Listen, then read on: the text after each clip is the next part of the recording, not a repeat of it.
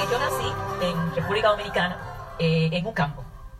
En un campo, Luis dice que no era campo. Dice ella que era un campo. Bueno, era una pequeña ciudad, una pequeña Ajá. comunidad al norte del país. Lo que pasa es que era una pequeña comunidad donde eh, mi padre trabajaba, mi padre es médico de profesión, mi madre fue ama de casa, nacida en un campo, campo sin luz, en San Francisco de Macorís, en República Dominicana, en la parte norte. Nosotros todos nacimos ahí, se llamaba la Bahía de Manzanillo, es una bahía, eh, hay mar, eh, vivíamos eh, muy bien, eh, en mi casa no había televisión, no porque no pudiéramos, sino porque en esa época en Manzanillo no había televisión. Era la época, como dice Ulises, de blanco y negro. Lo que oíamos, los radios, las consolas, los picó. ¿Alguien se acuerda de eso? Yo parece que era soy la más vieja. Eh, que nos sentábamos ahí frente, como si ustedes se sientan ahí frente al televisor, nosotros, nuestra familia, después de la comida, se sentaba alrededor de la consola a oír el radio. Oigan bien, eso es una cosa increíble. Inclusive en la mañana, para que sepan todos ustedes, nosotros oíamos rancheras mexicanas. Porque en esa época había mucha música mexicana, inclusive el cine también era mexicano. Eh, mi padre era médico, eh, vivíamos muy bien. eh, era una comunidad donde había una compañía norteamericana que importaba. Manzanillo era una- una- un pueblo donde se cultivaba el banano, o lo que usted, nosotros decimos el guineo. Si ustedes han oído hablar del guineo, la chiquita banana, de la corporación. Esa corporación estaba instalada ahí. Lógicamente, eh, la ciudad era muy próspera. Yo viví una vida de ensueños. Todo lo que yo quería, lo tenía. Era una, una comunidad eh, normal, clase media alta, eh, con un club, piscina olímpica, campos de golf. Mi papá jugaba golf. Entonces Ulises decía que yo era rica. Claro, porque como yo me crié, como podrás ver, me deja la presentación, por favor. Como yo me crié, yo nací y me crié en Santo Domingo, en la ciudad, en el suburbio, en un barrio. Eh, Yo no sé si hay alguien aquí se haya creado un barrio de esos que son medio malitos. Tú sabes que la policía entra con dificultad, tú sabes que tiene mucho cuidado, que hay gente que no se atreve a andar de noche y esas cosas. Pues yo me crié en un barrio. Algo muy distinto a como se crió la rubia del caché. Porque yo no recuerdo ni la piscina olímpica. O sea, ustedes saben que los, los pobres no juegan esos juegos que usan muchas pelotas, muchas bolas, ¿verdad? Porque golf necesita muchas bolas. Eh, se pierden y cuestan dinero. Los pobres juegan un juego que tienen una sola bola. Fútbol, muchísimo con una sola. ¿Ah? Básquetbol, eso es lo que jugamos ahora. Dice tenis. Eso, los pobres no juegan tenis. Natación, nada de eso, mi amor. O sea, uno, uno se la busca en el barrio, juega basquetbol, béisbol en Santo Domingo, es así, ¿ok?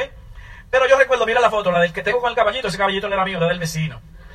Eh, tú sabes, nosotros éramos siete hermanos, ¿ok? Muy aplicados todos, muy buenos estudiantes, todo eso es muy bueno porque eh, uno hace según se espera de uno. Y en el colegio, como el primero era muy buen estudiante, el segundo se suponía, el tercero y yo era el cuarto, pues no podía fallar. O sea, yo también fui buen estudiante porque todos los Félix eran buenos estudiantes. Y los siete estábamos en el mismo colegio. Así que ese fue uno de los esfuerzos que hizo mi madre para que nosotros estudiáramos y nos desarrolláramos. Ahí tú me ves cuando niño practicando, para cuando grande aplicar lo que aprendí. Porque ¿qué es lo que uno aprende en el colegio? Bueno, pues a trabajar, a trabajar para alguien que va a ser el jefe de uno. No se lo dicen desde pequeño, pero yo me recuerdo cuando me llevaron a la primera clase que yo me quedé llorando. ¿Alguien se acuerda de su primera clase? Que se quedó llorando. ¿Eh? Uno está llorando porque es que le esperan como veintipico de años en eso para después no ganar dinero. Uno parece que ya se la sabe. Así que esos son parte de los tiempos y así transcurrió mi tiempo. A mí déjenme confesarle algo. Estuvo por allá por New Jersey, compartimos tarima con sus diamantes Juan y Leticia Ruelas y Alicia Ruelas. Allá tuve el placer de conocerlo. Y a él le confesé que me impresionó mucho su historia. Por el amor que él le dio a su padre. El amor que él nos recibió cuando niño. En el caso nuestro, en el caso mío, mi historia fue muy diferente. Porque yo vengo de padres muy amorosos. Usted sabe que no importa qué tan pobre usted es. Si hay amor en su casa, usted es feliz. Donde hay amor no hay, no falta nada para un niño. Un niño no necesita nada más que padres felices. Eso es lo único que necesita un niño. Y yo recuerdo esos tiempos y recuerdo, y para mí es un mensaje muy importante, la paternidad. Ese padre que llegaba a mi casa a ir a la fiesta. Y que yo todavía con 16 años y él me sentaba en sus piernas. Y yo, papá, papá, y dame un beso. Papá, que ya, porque eh, cuando uno está grandecito ya, esa, esa, esa, es- esa, esa mejilla llena de, de barba, como que a uno no le gusta ya sentirla a uno, tú sabes. Mire que usted es un muchacho todavía, tú sabes. Y ese cariño. Y te quiero mucho, mi hijo. Y esas noches en las cuales a lo mejor no había cena. Y la mamá estaba preocupada, sufriendo. Y uno le daba sueño por hambre. Y entonces lo despertaban a uno a las 11 de la noche porque papá llegó. Con comida, con un pollo a la brasa. Para nosotros era una fiesta. Para mamá era un sufrimiento. Pero papá era nuestro héroe. Y yo recuerdo, yo recuerdo que cuando niño, y recuerdo usted cuando usted era niño, porque uno nunca deja de ser niño. Este negocio le devuelve a uno la niñez. Yo recuerdo que los padres eran los gigantes que nos daban seguridad. Y hasta que mi papá no llegaba, yo no podía conciliar el sueño. Yo recuerdo que había una pared de plywood entre mi habitación y la sala. Y yo le hice un hoyito a la pared de Playwood. Para saber qué es lo que pasaba allá, que lo mandaban a acostar a uno temprano. Yo quería saber qué pasaba. En ¿Por qué era eso? Y por ahí estaba yo, lo que se dice en dominicano, brechando. Pero yo estaba por ahí era para esperar que llegara mi papá. Y hasta que yo no veía esa espalda fornida que pasaba por ahí, yo no podía dormir. Hasta que yo no escuchaba esa voz ronca que saludaba a mi madre amorosamente, yo no me sentía seguro. Pero llegó un día, a pesar de que yo estaba grande, que ya no volvió a entrar más nunca. Y mi madre tiene una buena manera de decirlo, que ella dice cuando tu papá se fue. Porque ella nunca ha dicho que ha muerto, sino que se fue. Y eso me ha enseñado mucho a mí. Y hubo un día que ya ese niño no podía conciliar el sueño, porque su padre no volvería más. Y todo ese amor, todo ese cariño, toda esa alegría, se fue. Y a cualquiera le pasa, y no hay un momento perfecto para que eso suceda. Pero yo nunca, nunca pude olvidar eso. ¿Y tú sabes qué me pasó? No lo perdoné. Y por eso me identifiqué con Ruelas, porque él perdonó a su padre por nunca haber estado. Y yo no perdonaba a mi padre por haberse ido. Yo pensaba que había sido una responsabilidad de él irse tan joven, sin permiso. Yo no sé si tú has perdido algo, pero cuando uno pierde algo, Dios le, Dios le cierra puertas y le deja puertas abiertas también. Y empieza la madurez del niño a convertirse en hombre. Y ahí fue que yo me di cuenta que mi padre no era inmortal. Y ahí fue que empecé a darme cuenta que yo estaba a cargo. Y el consuelo lo encontré, ¿sabes cuándo? Cuando me di cuenta que quien se había quedado sola era mi madre. Ahí fue que empecé a tener consuelo. Y empecé, y empecé a madurar temprano. Y, a los, y yo recuerdo que a esa edad yo era el hombre más seguro del mundo. a los 12 años, después de que mi padre murió, empecé a perder seguridad. Tú sabes, yo no sé si era el sistema educativo o si era su pérdida. Pero eso duró por muchos años. Y fue a través de este negocio y la gente que conocía en este negocio que empecé a llenar ese, ese hueco, ese vacío. No a sustituirlo, pero sí a llenarlo por cosas valiosas y cosas importantes. Por eso yo digo que agradezco mucho en este negocio a la gente el favor de la gente, la amistad de la gente. Señores, no hay cosa más grande que el amor. No es el negocio, es el amor. Es la posibilidad de usted ser libre y tener con quien compartir esa libertad. Así que en nuestra historia así continuamos, criándome en ese barrio. Mira a los amigos. ¿A dónde llego yo con esos amigos? Mira del otro lado, ahí está Daisy. Ese era otro nivel de vida. ¿Y cómo se juntan esos dos? Como la canción de Juan Luis Guerrero, ella almuerza en el Lina, yo un comedor social. Tú sabes, o sea, la cosa es un poquito distinta. Así que en ese tiempo nos conocimos, trabajamos juntos en un banco. Cuenta un poquito ahí. Bueno, eh, Ulises y yo trabajamos eh, en un banco y nos conocimos porque dentro del mismo empleo eh, yo estaba, yo era gerente de una de un área que se llama inversiones de valores. Yo me especialicé en el área de banca comercial en lo que se llama inversiones. Fíjense qué, sorpresa, ¿no? Y, no podía yo invertir en un negocio propio, imagínate. Así es que él, es, él es ingeniero de sistemas y se había tomado esa área de, donde yo trabajaba para hacer todos los cambios y automatizarla. Así es que vi a Ulises, un muchacho muy joven, ya muy flaquito, no era así como ustedes lo ven ahora, tenía como 50 libras menos, era un, como decimos nosotros dominicanos, un fleje. Eh, muy siempre con un carácter muy fuerte y con muy buena autoestima. De orden, cuando yo lo conocí, lo vi, lo que entendí que era un hombre muy comparón y que me caía muy mal. Eh, pero definitivamente uno piensa siempre así de las personas porque no lo conoce. Sí, los hombres, los hombres, no nos importa el sentimiento que despertemos en la mujer. Lo importante es que despertamos algo en ella. Eso ya es una señal de interés. Tú me caes mal, mentira. Sigue. Así es que eh, definitivamente cuando uno no conoce bien a una persona, uno a veces por la apariencia o como eran asuntos de trabajo y normalmente estamos eh, discutiendo o evaluando algún cambio o algo, pues eh, él tenía sus ideas, yo tenía las mías y lógicamente cuando tú te encuentras en asuntos así, pues tú entiendes que la persona es un poco autoritaria, decir, que es un comparón. Él cree que sabe mucho, etcétera, etcétera. Ustedes saben cómo son las cosas, pero luego uno se va dando cuenta mientras va conociendo a la persona que definitivamente no es así. Es igual que los downline, que nuestros socios. Yo siempre digo que nuestros socios, definitivamente, cuando nosotros pensamos algo mal o etiquetamos, yo creo que ustedes vieron en el video de Don Quijote que yo hablo eso, yo no etiqueto a las personas. Significa esto, yo no adjetivizo a las personas. ¿Qué significa adjetivar a una persona? Que si alguien, un socio o alguien me viene a decir, mira, este hombre es un vago, eso yo no lo permito mira, esta persona, esa, eh, esta señora o esta muchacha es una criticona. Es decir, el término vago, el término criticón, el, todos esos términos que utilizamos a veces para expresarnos de las personas son adjetivos que le ponemos a las personas y las marcamos. Sin embargo, puede ser que la persona tenga un poquito de indisciplina, que como lo, yo le llamo la vagancia, ¿verdad que se llama? Tenga un poco de indisciplina y porque yo soy una mujer muy correcta. Además de que los términos, al cuando tú se lo dices a alguien, no es lo mismo, porque que tú le digas que tú eres indisciplinado a que tú eres un vago, se siente de manera diferente. Por eso tenemos que cuidar nuestras palabras con nuestros socios. Yo soy especialista en relaciones. Cuando hay cualquier situación, Ulises prefiere que yo la tome, porque yo soy un poco más delicada en el sentido de no adjetivizar y no ofender a las personas. Porque esa persona que hoy un día es indisciplinado, mañana puede ser un diamante. Y lo que único que tenemos que hacer es ayudarlo a que se discipline. Eso es simplemente, todos tenemos que pasar por un proceso y tenemos que darle tiempo a cada una de las personas para que puedan pasar ese proceso. Pues bien, entonces conozco yo a Alice en el banco, trabajo en otro departamento, yo trabajo en informática, y la gente de informática siempre como muy, como que es muy atractivo ese departamento, todo el mundo le gusta ir para allá, y nos hacemos casi filósofos, escuchando los problemas de todo el mundo, porque es un departamento como muy privado y, y la gente que tiene muchos problemas de desesperación se va para la computadora como a botar el golpe. Y yo recuerdo que la rubia iba para allá mucho y ella tenía un cuadro. Tú sabes que ella era bailarina ballet, entonces se sentaba así como derechita, caminaba con su bollito, así. Yo, digo, ¡guau! El caso es que en cómputo le habíamos puesto la rubia del caché, porque ya, tú sabes, andaba siempre como, muy bonita. Y desde ese tiempo que viene ese, apodo. Y bueno, pues yo relajaba y relajaba y relajaba. Y tú sabes que uno relajando, relajando, relajando. Oh, uno como que se queda. Entonces yo relajando y relajando, le puse el ojo a la rubia del caché y me di cuenta y me interesé en ella un día que se cambió el peinado. Sí, un día se hizo un corte de pelo y ese día yo dije, ¿y dónde estaba esta rubia que yo no la había visto? La veía todos los días, pero ese día se hizo un corte de pelo y desde ahí me empecé a interesar mucho en ella. Entonces, caballero, cuando usted no luce como Brad Pitt o como Ricky, bueno, Ricky no, pero como Chayanne, ¿qué usted hace, verdad? porque usted sabe que todo se complementa, ¿verdad? Si usted, es chiquito, habla duro. Si usted es grande, es humilde. Si usted es gordito, es gracioso, ¿verdad? Si usted no es bonito, entonces usted es labioso.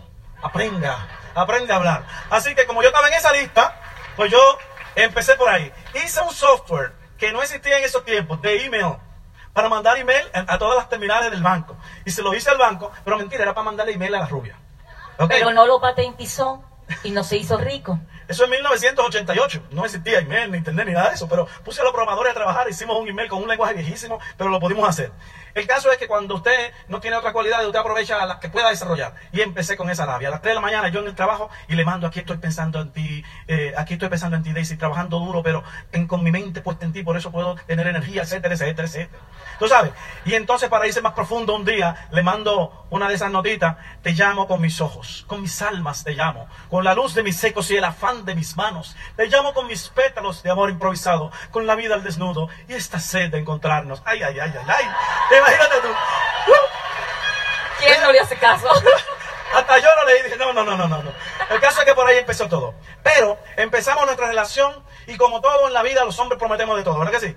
Rubia, tú vas a vivir como una reina, tú nada más me tienes que hacer caso a mí, tú no vas a pasar trabajo nunca, oye, júntate conmigo, vas a viajar el mundo, etcétera, etcétera, etcétera. Me hizo caso y desde ahí empezó a pasar trabajo. Al principio todo estuvo bien, pero llegó un momento en que la crisis nos alcanzó. ¿Saben lo que es la crisis, verdad? Lo que lo agarra a ustedes prevenidos. Para aquellos que nunca se han preparado, la crisis llega. Para los que están preparados, la crisis es una noticia que preocupa a otros. Pero Hubo un tiempo, no me acuerdo qué año fue, pero yo sí le puse, todo pasó ese año. Y ahí empezaron algunas cosas a cambiar. Estábamos viviendo muy bien, viajábamos a los resorts, el dinero daba para todo, vivíamos en un buen apartamento, con piscina, buen estilo de vida, como ejecutivos de un banco. Yo, a mí se me ocurrió con el dinero hacer inversiones. Bueno, no con el dinero mío, parte del dinero mío y parte de un dinero de, ese que su familia le había dejado. O sea que, ya que la rubia tenía algo de dinero, vamos a ponerlo a producir. Los hombres somos buenos en eso, ¿verdad? Vamos a administrar el dinerito que tu familia te dejó. Pero montamos un restaurante. ¿verdad? Montamos un restaurante que le compré a un tío mío que me vendió un combo. El carro, el restaurante, el punto comercial y él se fue para Estados Unidos. Lo que pasa es que la historia le empieza como de, de atrás para adelante. Ajá. Nos quedamos sin empleo. Él era vicepresidente de un banco, yo gerente. Muy buen ingreso, muy buena vida. Nos lo disfrutábamos todos, no aprendimos a ahorrar. Eso es importante, aprenderlo. Entonces sucede que a mí me invitaron a salir de mi trabajo a uno lo invitan a salir del trabajo. En República Dominicana no votan a un ejecutivo, sino que lo invitan a salir porque le pagan sus prestaciones. ¿De acuerdo? En esa época hubo lo que siempre hay. Ahora hay una crisis. Cada 10 años hay una crisis. Yo no sé por qué la gente. Bueno, yo desde que nací estoy oyendo crisis. Yo no sé ustedes. Pero yo siempre hay crisis. La crisis es cuando llega a tu casa, lógicamente. Bueno, pues nos agarró la crisis. No, no, yo perdí mi empleo y yo llegué a mi casa enfurecida porque yo trabajaba mucho y a mí me, me, me invitaron a salir de un momento a otro sin pedir permiso y sin decirme nada. No les importó que yo tenía que pagar colegios, no les importó que yo tenía que pagar vivienda, no les importó que yo tenía gasto, no les importó que yo tenía deudas en tarjeta de crédito. Nada de eso le importa en el momento en que te van a despedir. Entonces ahí llegó la crisis en nuestra casa. Yo llegué a la casa y le dije a Ulises, yo aprendo rápido. A mí nada más me tiene que pasar la cosa una sola vez. Y yo aprendo rápido. Yo fui a la casa y le dije, óyeme bien lo que te voy a decir, Moreno. Yo no vuelvo a trabajar para otra persona nunca más en la vida. Yo voy a montar mi negocio propio. Y yo le dije, pero Rubia, piénsalo bien, ¿cómo es eso? Con que no vuelvas a trabajar, tú sabes que el dinero no da, que los dos, tú sabes, do- tú, tú y yo sumamos y eso. Yo me puse nervioso porque ella tenía el carácter y tenía la decisión. Y ella contaba conmigo. Y yo no, no, no rendía mucho en ese tiempo. Así es que como todas las mujeres, ustedes saben, como somos nosotras, hacemos todo lo que tenemos que hacer para seguir adelante. Porque nosotros somos las que cogemos pescado cuando no hay comida en la casa, nosotros tenemos que buscar lo que sea para poder mantener a nuestros hijos. Así es que yo sabía cocinar, mi mamá fue chef, mi hermana es chef, yo como muy bien, en mi casa se comían como reyes y yo aprendí a cocinar muy bien. Es decir, que yo comencé a hacer dulces para venderle a las compañías que distribuían pro- eh, comida, eh, eh, servicios de comida. Entonces yo le vendía los dulces empacados. Eso no me resultó mucho, era muchísimo trabajo, yo lo tenía que hacer desde mi casa, pero también eh, me metí en un negocio, un negocio de multinivel. Vendía productos de belleza. Y ahí sí me fue bien. Entonces Ulises, que ustedes lo ven ahí tranquilito, bello, precioso, era el cocodrilo más grande que teníamos. ¿eh? Un amigo de él nos había querido presentar un negocio un año antes de nosotros entrar. Y él nunca permitió que su amigo le presentara el negocio. Él decía, no, no, no, no, háblame de otra cosa, a mí no me interesa eso, yo me voy a hacer rico con lo que, nos- con lo que nosotros estamos haciendo. Es decir, él se gastó dinero para llamar a todos los amigos comunes de él y su amigo para decirle que el amigo de él se estaba volviendo loco, que no le hiciera caso, que lo iba a llamar para que se metiera la cosa de Amway pero que no le hiciera caso, que eso es, eso era una, una tontería, eso era de productos de, de que quién se iba a hacer rico consumiendo, para que ustedes vean lo que es la ignorancia. Una persona así, y hoy día es diamante, ¿eh? Por eso uno no le, porque es falta de información. Él no sabía lo que era esa empresa. Pero yo, y como las mujeres somos bien apispaditas y lo que nos gusta es la plata en los bolsillos, ¿verdad que sí? Que no nos falte nada. Ya yo sabía que su amigo le había ido bien en ese negocio. Así es que cuando yo me, me- me metí en el negocio de multinivel y él vio que a mí me había ido bien en ese negocio, él comenzó a pensar y dijo, pero ven acá, a ti te está yendo muy bien en este negocio.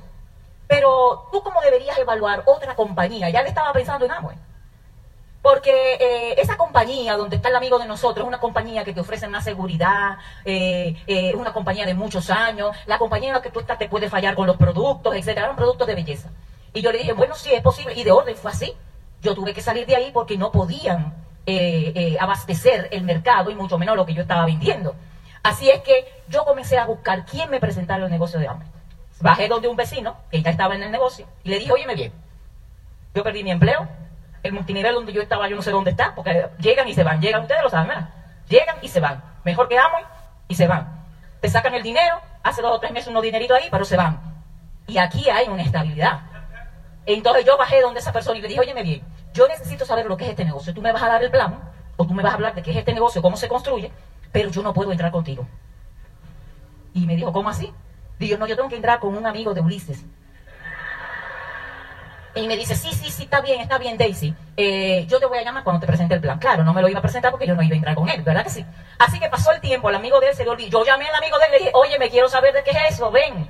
Me dice, ven cuando Ulises no esté, porque como Ulises es el cocodrilo, él comenzó a viajar, a dar seminarios, etcétera, etcétera, y como que se olvidó un poquito de mí, y como que ahí nos, nos, nos confundimos, yo me olvidé de eso, él se olvidó de eso, y Ulises entonces, con el dinero del retiro de que a mí me habían dado, y otro dinero que nosotros teníamos ahorrado, comenzó a invertir en lo que él te habla, que fue un negocio de restaurante. Si yo todavía tenía mi trabajo y con ese dinero que sobraba del trabajo, pues lo invertíamos en restaurante porque entendía que la inversión era la clave para el éxito. Lo que pasa es que estábamos invirtiendo en algo de lo cual no sabíamos. Le compré ese negocio al tío mío, era una mina de oro, nunca vi ni una pepita de oro siquiera, o sea, no, no le pudimos sacar el dinero para nada de ese negocio, al contrario, perdimos mucho dinero, después de cinco años estaba en quiebra, eh, habíamos perdido el dinero de Daisy, el dinero mío. Eh, Trabajamos de lunes a domingo, todos los días, hasta la una de la mañana. Yo estaba cansada, desesperada, en una cocina, atendiendo gente, atendiendo gente que bebía. Yo nunca me había visto en una posición tan difícil como esa. Ahí fue que yo empecé como a, a sentirme mal, porque yo dije tanto que yo le prometí a Daisy estilo de vida. Y yo la veía esa mujer con, con una, la cosa esa de, de, de cocinero, ahí en- frente a una paila, peleando con los empleados, con un calor, con muchísimas situaciones. Yo digo, Dios mío, y esto no fue lo que yo le pinté a ella. Y mira el estilo de vida que le estoy dando. Y empecé a sentirme bien preocupado. Y en ese tiempo había pasado de todo. En ese tiempo habíamos perdido prácticamente todo el dinero que teníamos acumulado. Inventamos muchos negocios, muchas cosas. Yo recuerdo que ahí en el restaurante aparecieron varias oportunidades de negocio con algunas personas. En una de esas me llegó un, un brasileiro, él muy, muy buena gente, un tipo simpático, normal. Oye, muchacho. Eu puedo darte una oportunidad de, de hacer mucho dinero importando unos ah, filtros de ozono para purificar el agua de Dominicana, que no es muy buena. El caso es que ese tipo con acento, tú sabes, yo digo, ah, ahora sí, y ahí nos metimos en negocio de una vez. Si lo único que hace falta es yo ir a Brasil para traer el primer cargamento. Nosotros traemos cargamento y vendemos aquí, nos vamos a hacer ricos. Y yo lo que quería era hacerme rico. Y el amigo mío ese que estaba de en el amo en ese, que decía que él se iba a hacer rico, me iba a hacer rico yo primero. Él no sabía, pero yo estaba en competencia con él. El caso es que Brasil me enseñó los planos, me habló de la compañía, el dinero en la mano, bla, bla, bla, bla, bla. Espérense, espérense. Lo que pasa es que ustedes no saben que Ulises cuando compró el restaurante, él no firmó ningún contrato. Y la dueña del punto comercial duró los cinco años que nosotros duramos en el restaurante. Ella duró esos cinco años queriéndonos sacar. No cerraba los baños, no mandaba la, la, la, la, la seguridad de, de, como de la sanidad. Es decir, hizo lo imposible, nos hizo la vida imposible en esos cinco años, porque nosotros habíamos remodelado aquel restaurante. Ella, por ser amiga de su tío, confiamos en que cuando ella llegara al país, porque ella vivía aquí en Estados Unidos, iba a firmar ese contrato. Pero cuando ella vio aquel restaurante bello, remodelado, no quiso firmar el contrato. Así que cuando él quiso volver a hacer otro negocio, si ustedes quieren saber cómo perder dinero, pregúntenle a Ulises. Cuando él quiso hacer ese negocio, le dije, tú sabes cómo somos las mujeres, siempre cuidando el dinero de la casa. Y le digo, espérate un momentito. Tú para hacer eso y darle entregar ese dinero al señor, tú vas a firmar un contrato con un garante en República Dominicana porque ese tipo se va para afuera. Y así mismo fue. Busqué un garante y un abogado, firmamos contrato. Ok, Brasil. Entonces vamos a ir, muchachos, no te preocupes que vamos a hacer dinero de rico millonario. Y entonces firmamos el contrato. Así que, muchachos, para de sufrir que todo va a estar bien. ¿Eh? Y ahí se fue Brasil con el dinero. Ustedes lo han visto. Porque yo más nunca lo volví a ver. Más nunca. Y con ese negocio era que yo le iba a ganar al amigo mío, tú sabes. El caso es que ya yo estaba curioso por lo de Amo y por eso fue que le hice caso a otro amigo que nos invitó de un modo distinto. Nos dijo, mira, quiero que hablemos, que, hablemos al final del día. ¿Tienes algo que hacer? Yo digo, no, ¿por qué? Quiero que hablemos de negocio, juntémonos en casa. Él no me preguntó nada. Yo estoy allá, está bien.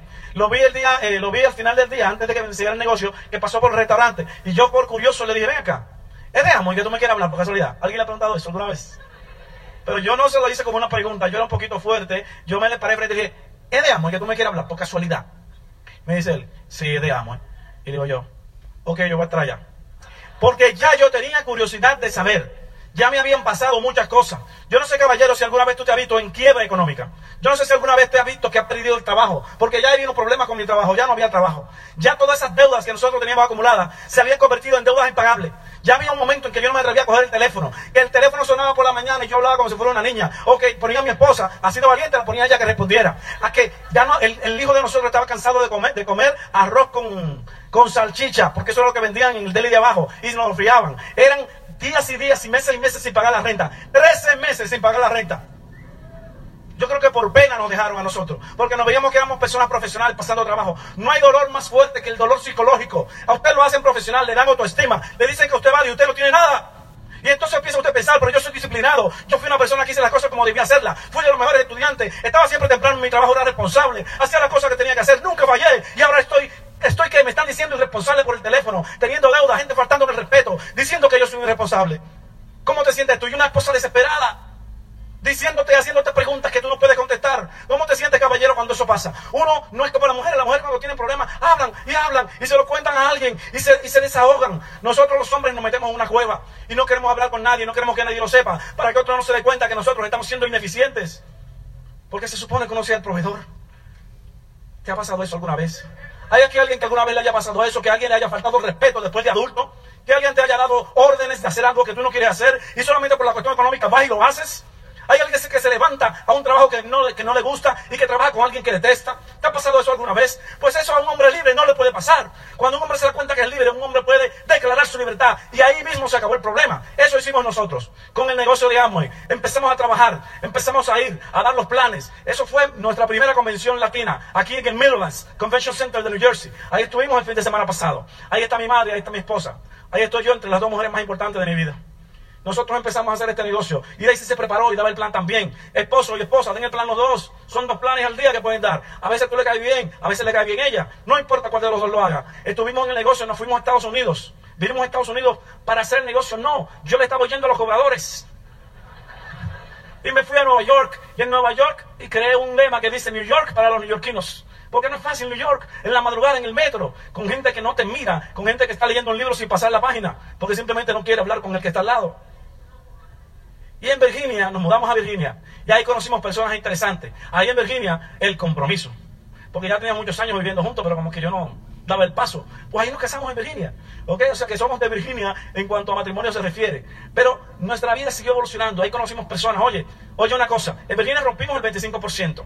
Ahí conocimos un colombiano que hizo, hizo el Quicksilver, ustedes le llaman otro nombre acá, ¿no? Eh, eh, cinco frontales, cinco profundidad, lo hizo en menos de 21 días. ¿Ok? Así que empezamos a crecer en el negocio allá. Encontramos personas maravillosas. Recuerdo que conocí una muchacha en un restaurante que nosotros fuimos a desayunar en un modo y lo que hacíamos era contactar a desconocidos porque no conocíamos a nadie ahí. Y entonces yo tenía la manía de elogiar a las personas y decirle algo como, hola, ¿cómo estás? ¿Cómo te llamas? Me dijo su nombre y yo le digo, oh, Flor, ¿tú eres la gerente o la dueña de acá? No, no, que va, no va pues, yo no soy era una salvadoreña. Me dice, va pues, yo aquí solamente trabajo. Y entonces ahí entablé una especie de conversación con ella, pero te felicito, tiene muy buena actitud. Pronto vas a ser la dueña, de seguro que sí. Y me fui a desayunar. Y antes de irme, que ya la conocía, vuelvo a Flor, gracias, me han dado tremenda impresión. Tú vas a ser muy buena en cualquier cosa que te dediques. Te voy a hacer, te voy a ofrecer una oportunidad. ¿Alguna vez has pensado en un negocio propio? Y me dice, Claro que sí, lo que pasa es que no hay dinero para comenzarlo. Y entonces le apreté un CD. Te voy a apretar esto para que lo evalúes. Un CD que nosotros llamábamos un cassette de cassette de contacto. Y con eso ella se interesó y cuando volvimos, bueno, pues la auspiciamos en nuestra comadre, eh, estaba embarazada en ese tiempo, cuando nació el hijo lo bautizamos. Ahí conocimos a un muchacho dando el plan en Virginia, en un laundry, conocí a un muchacho cubano, que ustedes a lo mejor lo han visto por aquí alguna vez, José Cohen, eh, le enseñamos el plan, me hizo muchísimas preguntas, le digo, tú preguntas demasiado, si te contesto la pregunta, ¿vas a entrar? Si me la contesta, entro. Se la contesté y entró al negocio. Hoy en día es un diamante ejecutivo con una organización gigantesca. Así que la rubia tenía familia también, así que son mis hijos y sus hijos que están aquí. Nosotros estamos, ahí están los muchachos que ya son hombres grandes, la hembra que estudia, todavía está terminando su medicina, maestría en España. Gracias a este negocio, nos hemos dado algunos sueños como los sueños latinos. Ahí estamos en la plaza Garibaldi, no me recuerdo cuánta tequila bebimos esa noche, de verdad que se me olvidó, pero la pasamos muy bien. Que hemos ido a Colombia, eh, a México, eh, hemos ido varias veces a México, hemos estado en, aquí en cualquier parte de Estados Unidos, en Europa. Los viajes no se acaban, los sueños se hacen realidad. El sueño de Delcy, Cinto Un sueño maravilloso, sueños como lo practicamos ahí, ahí a la izquierda estamos en Las Vegas, en un hotel que se llama el Venetian, que usted va a estar ahí, y a la derecha estamos en Venecia de verdad. Ahí estamos en Italia. Y es muy chévere usted poder viajar a Italia, poder ir a Europa, andar por el Champs-Élysées. Dicen que los franceses son, son medio snob. Mentira, lo que pasa es que les gusta que le hablen en francés. Monsieur, s'il vous plaît, comment est-ce que aller à la Tour Eiffel? Oh, c'est bien, monsieur. Prenez le train numéro 3. Et tournez à 3. Et vous serez là, la Tour Eiffel. Merci beaucoup. Je vous en prie. Ah, eh, que hay que hablarle francés. Y entonces bajar los, yo los, los cursitos. ¿Para qué, ¿Para qué estudia uno? Uno ni lo sabe. Pero cuando estaba en Italia, ahí en, en Venecia, y yo arriba pues, per, per visitare la mia sorella, eh, esa habita Bergamo, la conoce. O sea, yo podía comunicarme por una chulería. El tapo de estar en Alemania y no pasar hambre. Ich habe Hunger. Tú sabes, poder decir algunas cosas por lo menos. Una chulería, señores. Usted poder venir de un ambiente pobre, estudiando cosas sin saber para qué para darse cuenta que usted, usted, se está preparando para algo, escribiendo sin saber por qué, leyendo sin saber por qué, pero Dios sí sabía por qué. Y por eso hoy en día la vida ha cambiado. Recibir reconocimientos en grande y no tomarlo tan en serio. Ese es mi consejo. Conocer y escuchar al que más sabe. Siempre estar dispuesto a disfrutar el camino. Hay personas que esperan llegar a diamante para ser felices. Sea feliz ahora. Esa es su, su, responsabilidad. Diviértase con sus amigos. Ahí estamos con unos amigos que ustedes seguramente conocen. Son doble diamantes de la República Dominicana. Ahí estamos con otros amigos, todos ellos diamantes. Ahí estamos en Maui, Hawaii. Ahí estamos en uno de los viajes más emocionantes que nosotros hemos tenido. Ese viaje se lo recomiendo, que es el viaje de Peter Island. Una isla completa, privada para nosotros solamente. Una villa que cuesta más de 15 mil dólares la noche. Y nos pasamos siete noches todo cubierto por amo y con el chef incluido. Daisy en una, andamos por ahí por una isla y Daisy se le ocurrió que quería ver una película. Y rapidito empezaron a hacer llamados por la radio para que conectaran a internet y pusieran un cine en la villa donde estamos. ¿Y cómo hacer una película sin helado y popcorn? Y rápido salió una lancha para otra isla, buscaron un helado italiano que hacían esa, una cosa impresionante, lo que es el servicio. Poder caminar como novios por la puerta, frente a la puerta de Alcalá. El poder buscar a alguien que escuchar, eso es muy importante. Para mí mi madre fue mi mentora y que me dio esa, esa visión de pensar en grande y pensar positivo. Así que gracias a ella entendí muy fácilmente lo que era el negocio de Amway. Usted tiene que buscar algo que te dé inspiración, para que entonces tú puedas inspirar a alguien y tengas a alguien a quien enseñar.